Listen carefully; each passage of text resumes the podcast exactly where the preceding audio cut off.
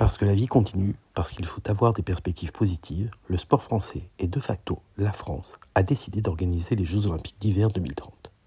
Certains pourraient être surpris, voire tomber des nues en entendant la nouvelle, tellement ce projet s'est monté en vitesse et en catimini, à l'initiative conjointe de deux hommes politiques, Laurent Wauquiez et Christian Estrosi, qui, après avoir parté chacun de leur côté leur propre projet, ont décidé cet été de s'unir.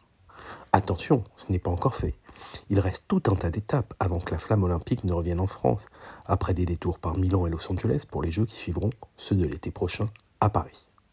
Mais cette semaine, la France a officialisé sa candidature devant le Comité international olympique, une candidature évidemment durable, économe et respectueuse de l'environnement, cela va sans dire.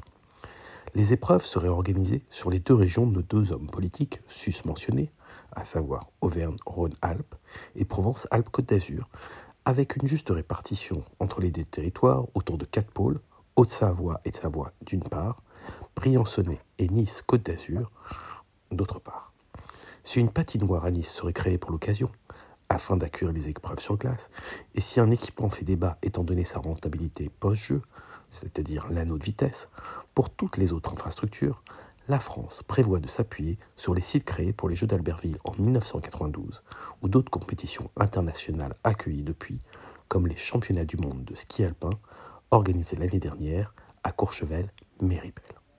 Prochaine étape, la fin du mois, avec l'annonce par le comité international des dossiers retenus, sachant qu'à ce jour, la Suède et la Suisse sont également candidates. Ces deux villes présentent également un dossier solide il sera intéressant de voir quel choix sera fait par l'instance olympique entre petits et grands pays, entre anciens et nouvelles hôtes des Jeux. Nous aurons donc l'occasion d'en reparler sur cette antenne. À bientôt.